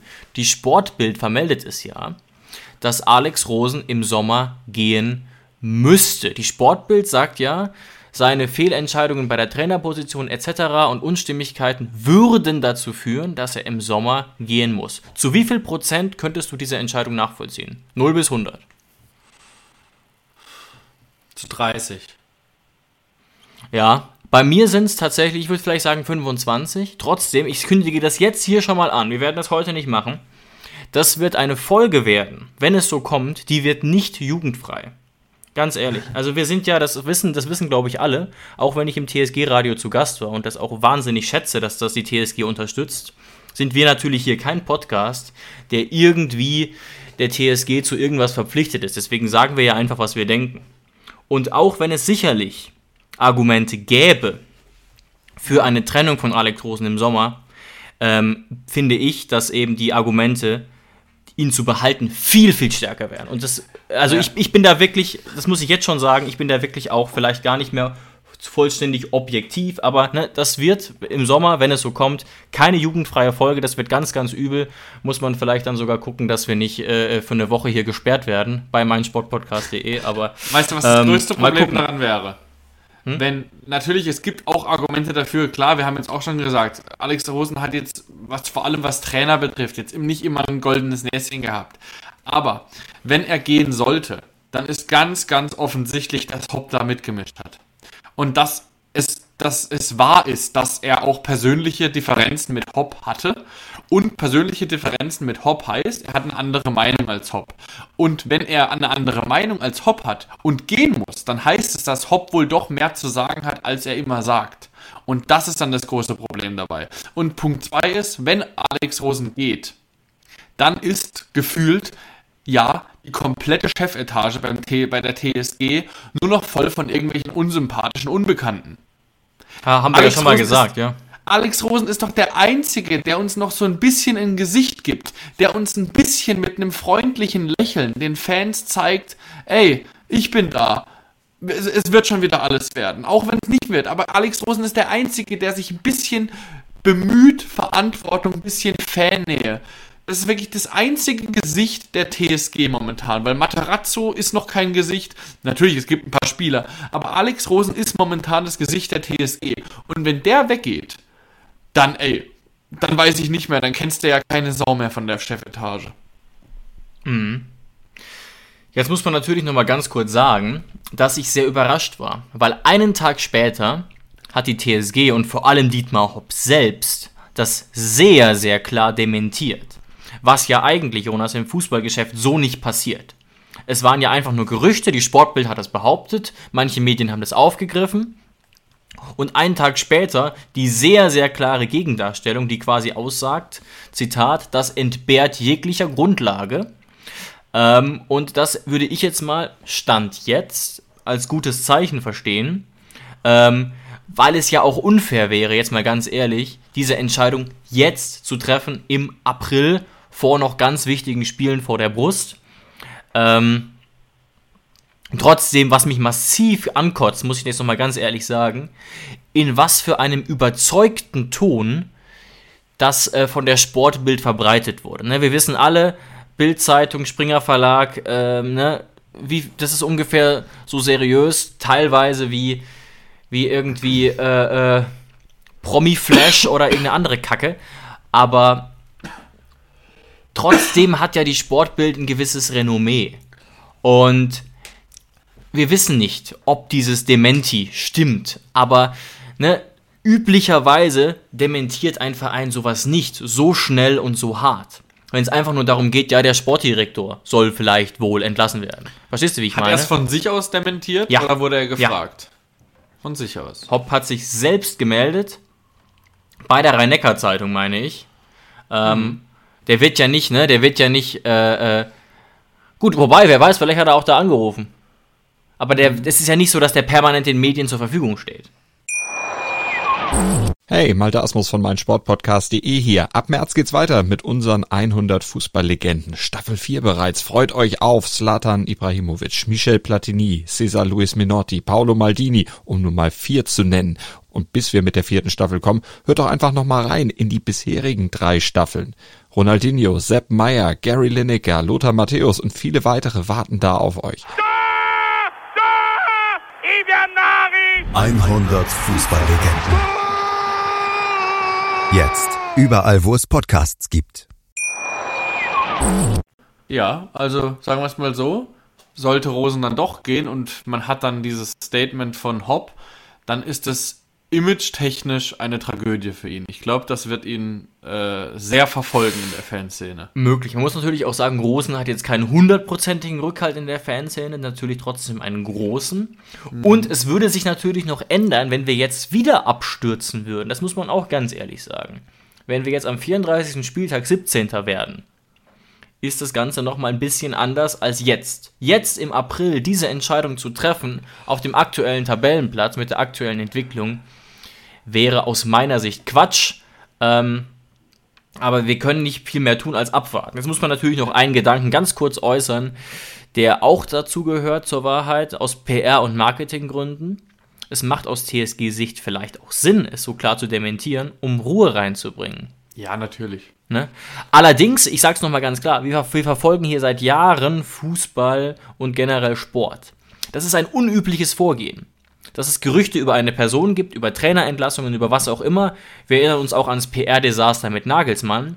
Und dass der Verein oder der Gesellschafter dann zack, bums, 24 Stunden später, Leute, das ist Quatsch. Das passiert eigentlich extrem selten. Und deswegen war ich dann doch positiv überrascht irgendwie. Ja. Halten wir mal so fest, also wenn das alles so der Wahrheit entspricht, dann können wir als eigentlich, wir vertrauen jetzt mal Hopp, wir können dem Ganzen jetzt einen Haken hintersetzen. Äh, klar, die Sportbild, die hat halt auch immer wieder gute Maulwürfe und die hat halt auch oft Treffer, aber wir denken jetzt einfach mal, dass das nicht ein Treffer war, sondern auch einer der vielen erfundenen äh, Geschichten. Ah, äh, Thema, Thema PR-Desaster, weil du gerade Nagelsmann und so angesprochen hast. Ich sitze ja gerade in Karlsruhe und schaue hier aus dem Fenster. Weißt du, wie Oliver Kreuzer, der Sportvorstand vom KSC, von seiner Entlassung gehört hat? Aus den Medien? Nee, per E-Mail. Geil. Das ist so wie Schluss machen per SMS oder WhatsApp, ne? Ja, ich habe mich schon gefragt, also warum hat der KSC nicht einfach Oliver Kreuzer einen Snapchat-Snap gesendet als Kündigung? Das wäre doch Oder direkt die Pressemitteilung ihm geschickt. Zehn Sekunden nach Veröffentlichung. Ich, Mit einem also, gefakten Zitat von Kreuzer drin. Ich verstehe, ja, dass der, ich, ich verstehe dass der KSC äh, natürlich in die Richtung vom FC Bayern München guckt, aber sie sollten sich halt die richtigen Sachen abgucken vom FC Bayern München und nicht die, die, die PR-Desaster. Also da musste ich schon lachen. Und kurze, Ähm, ja, das ja. ist sehr spannend. Kurze Ergänzung: Der Kicker schreibt gerade, dass der KSC sich jetzt sogar off öffentlich bei Kreuzer entschuldigt hat für die Vorgehensweise. Ja, ja, ja. Ja, Oliver Kreuzer war irgendwie äh, nach dem Spiel dann schon weg ähm, und irgendwie war der dann schon irgendwie in der, in der Niederlande ein anderes Spiel angucken als Scout, also ist seinem Beruf nachgegangen und dann haben sie ihn irgendwie nicht erreicht und dann haben sie ihm einfach eine E-Mail gesendet. Ja, das ist doch, ähm, Das wirft Stell auch sehr gutes vor, Licht auf den Karlsruher stell dir Sport. vor, du bist wirklich seit Jahren beim KSC. Der Klar, ist ja war lange da, der Typ. Der ist ja lange da. Ich Er weiß war gar nicht, kurze Zeit lange. bei Hamburg, aber kam dann sogar wieder zurück. Das heißt, das ist schon, das ist schon äh, eine Instanz in Karlsruhe und ich habe ja viele Freunde, die KSC-Fans sind, die sagen auch, also es hat sich jetzt nicht angebahnt oder so. Und dann guckst du einfach auf dein Handy und bekommst eine E-Mail und du bist einfach gefeuert vom KSC. Also das ist schon echt, das muss, das muss ein Moment sein, da, da denkst du wirklich, das ist Spam oder das ist irgendwie äh, Fake News gewesen. Aber es war tatsächlich Richtig irre, ja. Und 2016 kam er zum KSC, nachdem er Zwischenstationen woanders hatte. Ja, das ist äh, richtig wild. Also ne, zeigt auch nochmal, dass da auch Vereine, die da eigentlich Geld in die Hand nehmen, da manchmal PR-technisch echt riesigen Bock missbauen. Das ist bei der TSG ja immer verhältnismäßig okay. Trotzdem ganz kurze Stilkritik von mir, wenn ich darf. Dass es von Hopp kommt, dieses Dementi, hatte auch ein minimales Geschmäckle. Warum kommt dieses sagen. Dementi nicht von der Geschäftsführung? Hm? Ich wollte jetzt nicht immer die ganze Zeit negativ gegen Hopp sein, sondern wollte es einfach mal ruhen lassen, aber ich dachte es mir auch sofort. Warum meldet er sich? Der soll einfach seinen Mund halten, blöd gesagt. Und me- meinetwegen kann er ja sagen, er ist ja, er ist ja auch Gesellschafter. Der kann sich ja mit seinen Geschäftsführern besprechen und sagen, hä, wusstet ihr davon? Ist es wirklich so? Und dann sagen alle zum Beispiel nö. Und dann sagt man, okay, man macht ein gemeinsames Statement. Alle zusammen. Ne? Geschäftsführung plus Hopp meinetwegen. Aber das ist jetzt, so habe ich das verstanden. Die Aussage ist von Hopp bei der Rhein-Neckar-Zeitung gefallen, der ja offiziell im operativen Geschäft nicht tätig ist. Das ist ja unser Dauerbrenner-Thema hier so ein bisschen. ja, also das, das stört mich, das stört mich wirklich massiv. Das stört mich Klar, jetzt, du, kann, genau. du kannst jetzt auch nicht wissen, wie es genau lief. Vielleicht war Hopp auch der Einzige, der das klarstellen wollte und seine anderen Golfkumpels, die da rumhocken, hatten keinen Bock darauf und dann hat er es trotzdem gemacht. Aber ich könnte mir natürlich Ja. auch vorstellen, dass Hopp jemand ist, der mit seinem Selbstverständnis das einfach ohne Absprache macht. Wie man es dreht und wendet, äh, Fakt ist, er ist nicht Teil des operativen Geschäfts und er äußert sich trotzdem zu jeder Scheiße und das nervt mich und das ist einfach ein Fakt. Ja, um, und das, obwohl wir ja das Dementi, wenn es wirklich so stimmt, unterstützen würden. Ne? Manchmal geht es ja dann doch um das Wie. Es ist zwar aktuell nicht so wichtig, wie wir die Punkte holen, aber Ja. ähm, in dem Bereich finde ich das Wie dann doch nicht ganz unwichtig. So, jetzt haben wir uns den Mund schon ziemlich, ziemlich fusselig geredet und irgendwie noch keine Sekunde, Jonas, über das Spiel am Sonntag geredet. Vielleicht machen wir das noch in aller, aller Kürze ganz gut. Wahrscheinlich willst du wieder ein neun-Punkte-Spiel ausrufen, Jonas, könnte ich mir vorstellen. Nee, David, das ist, also wenn das davor ein 9-Punkte-Spiel war, ist es jetzt ein 12-Punkte-Spiel. Okay, ich würde okay. tatsächlich das wichtigste Spiel der Saison ausrufen. Ah, dann Ist so. Größer geht's ja kaum, ja? Es ist das, äh, also es ist das wichtigste Spiel der Saison. Du spielst gegen den direkten Vielleicht zusammen mit dem heißt- Spiel am 34. Spieltag gegen VfB, oder? Das vielleicht auch. Glaube ich nicht. Glaube ich nicht. Ich glaube, wenn du das gewinnst, wenn du dann mit neun Punkten rausgehst nach drei Spielen und du hast dann wieder, also mit Schalke hast du dann eigentlich den ersten Absteiger hinter dir gelassen. Ja, aber dann, komm, glaub, wenn wir jetzt so im Flow sind, dann sage ich es einfach nochmal ganz klar. Das ist einfach nur jetzt mein, meine Stammtischparole für den Tag. Wenn wir das Spiel gewinnen, steigen wir auf keinen Fall ab und gehen auch nicht in die Relegation. Wenn wir drei so wichtige Spiele in Folge gewinnen, ähm, ist das eigentlich vom Momentum her unvorstellbar, auch nach dem, was ich bisher erlebt habe, dass die TSG dann trotzdem runter muss. Auch wenn natürlich 28 Punkte noch nicht ganz reichen würden. nee, nee, aber dann, dann stimmt, stimmt äh, ja wirklich alles. Und vor allem, Ja. Wenn du gewinnst, dann heißt es, dass an diesem Spieltag Schalke keine Punkte holt. Und dann hast du auch noch, ich weiß jetzt nicht, ob ich das gut oder schlecht finde, aber du hast an diesem Sonntag auch noch das Spiel Bochum gegen Stuttgart. Muss ich dir ehrlich sogar sagen, da muss man eigentlich aus TSG-Sicht für einen Sieg Bochum sein. Weil auch wenn Bochum nur ein Punkt vor uns ist, aber das kann uns eigentlich Wurst sein, weil wir nehmen am Ende auch einen Platz 15. Ähm, Ja, ja, so und dann es. hast du So Stuttgart es. und Schalke da hinten und Hertha. Hertha spielt gegen RB Leipzig. Da hoffe ich jetzt einfach mal, dass RB Leipzig nicht den, den gleichen Fehler macht wie damals gegen Bochum und mal den Job macht und so gut spielt wie gestern gegen Borussia Dortmund. Und dann sollte das eigentlich wieder ein perfekter Spieltag sein. Stuttgart punktet nicht, Hertha punktet nicht, Schalke punktet nicht und wir holen den Dreier. Und dann sollte das Ding einigermaßen, einigermaßen durch sein. Ja, und ne, die, äh, der FC Schalke hat sich unter Thomas Reis ja erheblich stabilisiert, hat aber insgesamt trotzdem Probleme, Tore zu schießen, fängt viele Tore, hat jetzt gegen Leverkusen äh, glücklicherweise aus unserer Sicht den Frack voll bekommen und hat ehrlich gesagt, habe ich mir aber auch schon ähm, bei, bei, bei Bremen zum Beispiel gedacht, die ja nicht abstiegsgefährdet sind, akut, einen Kader, der einem eigentlich überhaupt keine Angst macht. Ne? Ähm, nichtsdestotrotz muss man sagen, dass der FC Schalke eine äh, ne, ne einigermaßen beachtliche Entwicklung durchgemacht hat in diesem Kalenderjahr und mhm. man die jetzt nicht komplett abschreiben darf. Auch wenn das Nein. in großen Teilen schon ein Kader ist, der auf, nach, nach, nach zweiter Liga klingt ein bisschen. Ne? Was Thomas Reis geschafft hat, und das ist das der einzige Weg, diesen Kader in der Liga zu halten, ist, er hat den Kampf aktiviert. Das hat er geschafft. Er hat so eine richtige Schalker Mentalität entwickelt. Ich meine, er hat, er kommt ja auch davor aus dem Ruhrpott von Bochum äh, rausgeschmissen worden, dann nach Schalke. Er hat quasi so die Kämpfermentalität der Bochumer jetzt nach Schalke gebracht und das funktioniert. Das ist aber auch das Einzige, was auf Schalke funktioniert, weil Schalke ist der schlechteste Kader der Liga. Ich finde sogar den Kader von Bochum deutlich ja, stärker, wirklich? auch von den Namen. Mhm, der Stuttgarter Kader hat da für mich da hinten gar nichts drin zu suchen, geschweige denn von Hertha. Ja, das heißt, ja ja, also man muss es einfach so festhalten, für mich auch mit diesen ganzen Jugendspielern und so, von Spielern, wo man im Leben noch nicht von gehört hat, und mit Yoshida da hinten drin, der auch wahnsinnig, wahnsinnig langsam ist. Ähm, ja, es ist der schlechteste Kader der Liga und deswegen Chapeau an Thomas Reis für jeden einzelnen Punkt, den er holt. Ich meine, Schalke hatte ja auch eine sehr beachtliche Serie an an Spielen, die sie nicht verloren haben. Einziges Problem Absolut. an der Sache ist halt, Absolut. sie haben die Spiele halt auch nicht gewonnen. Und da merkst du, durch Kampf kannst du eben Gegentore verhindern, aber Kampf schießt halt selten Tore. Und da fehlt halt Schalke einfach die Qualität. Und das ist der entscheidende Punkt, Jonas. Das ist das Problem von Schalke. Die schießen keine Tore. 21 ja. Tore aus 26 Spielen. Ähm, die Defensive ist schon so ein bisschen stabilisiert worden. Trotzdem 48 Gegentreffer. Und da ist jetzt auch keiner im Kader, wo du dir denkst, ja, der macht die Tore. Ich glaube, der Topscorer mit sieben Toren ist Marius Bülter, Bülter meine ich. Ja. Und das ist jetzt auch kein Name, bei dem dir als Verteidiger, oder anders gesagt, Pavel Kadajabek wird jetzt nicht schlaflos im Bett liegen, dass er gegen den Linksaußen Marius Bülter spielen muss. Tut mir leid, aber ist mit Sicherheit so. Ja, Bülter ist ein, ein überragender Zweitligastürmer. Ja.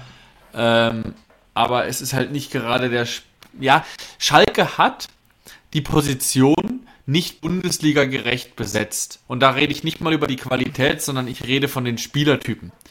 Äh, ein Bülter jetzt beispielsweise spielt bei Schalke auf den Außen ist ein großer, schlachsiger Spieler mit jetzt, er ist nicht so langsam wie jetzt ein Terodde beispielsweise, aber er ist jetzt auch nicht der schnellste. Dann haben sie einen großen Stürmer vorne drin mit Frei. Ist auch nicht so wirklich Sinn der Bundesliga. So, so spielen auch die meisten Bundesliga. Sehr oldschool, ja, ja. Genau. Und dann, ja, auch sehr langsame Innenverteidiger, auch nicht Bundesliga gerecht. Mit Matriciani eher ein Innenverteidiger als Linksverteidiger. Ich weiß, der, die Schalker feiern den momentan richtig ab, Matriciani, weil er eben so ein richtiger Kämpfer ist. Äh, aber ja, ey, das ist bis auf den Kampf ist da nicht viel Bundesliga in dem Kader drin und deswegen sollten wir da eigentlich schon auf jeden Fall drei Punkte holen. Und was uns Leverkusen halt auch gezeigt hat, was knackt die Schalker? Erstens mal Dauerdruck. Also Schalke wird nicht viel nach vorne machen. Das heißt, du musst Schalke die ganze Zeit vorne versuchen zu beschäftigen und zu Fehler zu zwingen und Tempo. Also was Diaby, Adli und Wirtz da teilweise mit Schalke getrieben hat, das war schon Wahnsinn. Mhm. Ja, und du sagst es, und deswegen bin ich da eigentlich auch äh, äh, ziemlich optimistisch, auch wenn ähm, Akpoguma ausfallen könnte. Also wird zumindest Ach. knapp, wird wahrscheinlich klappen. Ja. Und eben Robert Sko äh, auch wahrscheinlich noch kein Thema ist. Ähm, nichtsdestotrotz bin ich da aktuell auch positiv äh, äh gestimmt und äh, es wäre wieder einfach ein wahnsinnig, wahnsinnig wichtiger Sieg, muss man sagen. Ja. Wer ersetzt Akpo deiner Meinung nach? Kabak wahrscheinlich, oder? Ja, ja. Ähm, wie gesagt, Gott sei Dank wo, hat dieses Handspiel äh, zu nichts geführt. Das heißt, er kann sich hoffentlich besinnen und es wäre auch richtig, ja, jetzt den Biko da für 90 Minuten reinzuwerfen, ist das auch nicht unbedingt die Idee, aber ich wünsche mir sehr, dass Akpo ähm, spielen kann und muss auch in dem Zusammenhang Matarazzo loben. Haben wir auch im, im TSG-Radio so gesagt, dass er diese Abwehrreihe so zusammengelassen hat, so gut es eben ging weil ja Sko verletzt war und äh, Akbo endlich wieder auf seiner Stammposition vertraut hat. Der war in den letzten Wochen da wirklich ein Stabilisationsfaktor und ich würde mir wünschen, dass Akpo ähm, sozusagen das auch in den nächsten Jahren da unser Stamminnenverteidiger sein und bleiben kann. Ne? So jemand Ja. wie Kevin Vogt wird nicht jünger. John Anthony Brooks gehört jetzt die Zukunft mit Sicherheit auch nicht, in dem Biko erst recht nicht. Und deswegen hoffe ich eben, dass es, dass man Akbo vertraut und dass er diese, diese Form halten kann. Und auch leider Gottes glaube ich auch, dass es für Robert Sko nicht reichen wird für die Startelf. Ja. Ähm, aber der wäre so wichtig gewesen. Ein Sko auf links und ein Kalajabek auf rechts, der wäre schon verdammt wichtig gewesen, weil, wie gesagt, wir brauchen das Tempo und weniger die Flankenkünste von Angelino. Vom Spielertyp her wäre das auf jeden Fall ein Spiel gewesen für Sko. Aber klar, nach einer guten Leistung von Angelino, wenn Sko auch noch angeschlagen ist, dann wird Angelino wieder die linke Seite beackern. Wahrscheinlich Ähm, würde ich ihn jetzt sogar aufstellen, ehrlich Ja, gesagt. natürlich. ne? Ist Also ja jetzt das- nicht furchtbar. Wir reden Nein, ja er ist nicht davon, furchtbar. Das haben wir Nee, nie gesagt. Wir reden ja Das immer nur davon, gesagt. gibst du für den nächstes Jahr 20 Millionen aus.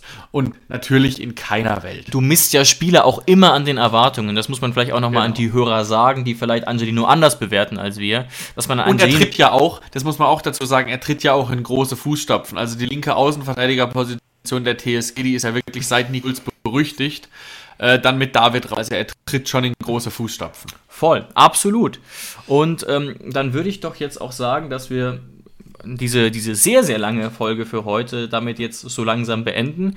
Ich kann Jo. noch mal äh, darauf hinweisen, dass ihr gerne am Sonntag, falls ihr keine Zone und so weiter habt oder unterwegs seid, vielleicht seid ihr ja gerade wieder auf dem Heimweg nach Ostern, gerne das TSG-Radio einschalten könnt. Ich habe jetzt ja erlebt, wie das gemacht wird, mit wie viel Herzblut da gerade auch Rebecca Allgeier dabei ist und auch mit wie viel Expertise. Und Jonas, du hast es ja sogar geschafft, The Zone zu gucken und das TSG-Radio dabei zu hören. Man muss natürlich wissen, das wird immer aus einer Sichtweise äh, reportiert, die ein bisschen die TSG-Brille aufhat. Aber anders als es zum Beispiel der BVB macht, ist es jetzt nicht so, dass man da komplett außer Acht lässt, was auf dem Spielfeld passiert. Also Rebecca Allgeier und mir und auch den anderen Co-Kommentatoren, die das regelmäßig machen, ich war ja nur Krankheitsvertretung, die haben schon, die können schon Fußball analysieren und die sagen jetzt nicht in jedem Fall, Schiri, du Arschloch, ähm, das war nix. Auch wenn man da eigentlich gerade jemandem das Wadenbein durchgetreten hat.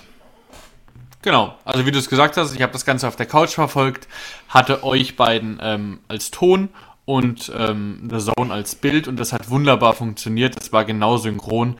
Also wenn euch der äh, oder das Kommentatoren-Duo bei The Zone auf die Nerven geht oder ihr einfach ein bisschen mehr TSG-Vibe bei eurem Spiel haben wollt, dann ist es auf jeden Fall eine sehr, sehr gute Alternative. Und damit, Jonas, vielen Dank dir fürs Fachsimpeln über die TSG. Danke euch ans Zuhören und wir wünschen uns gegenseitig, würde ich sagen, schöne Ostern und auch ein erfolgreiches Wochenende aus Sicht der TSG, oder? Genau, und dann hören wir uns nächste Woche nach unserem 12-Punkte-Spiel. Weißt du, jetzt 9-Punkte-Spiel gewonnen gegen Hertha, dann 12 Punkte gegen Schalke. Dann sind wir ja fast schon wieder auf Champions League-Kurs. Ja, überragend. Geil. wir rechnen uns die Okay. Welt so, wie sie uns gefällt. Ja. So sieht's aus. Wir hören uns nächste Woche, David. Ciao, ciao, macht's gut. Tschüss.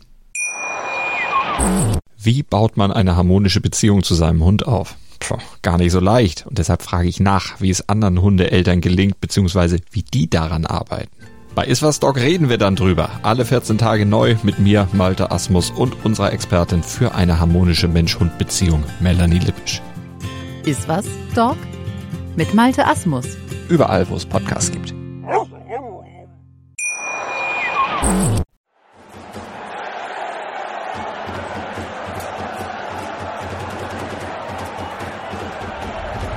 Hoffefunk, der Fußballpodcast zur TSG 1899 Hoffenheim auf meinsportpodcast.de.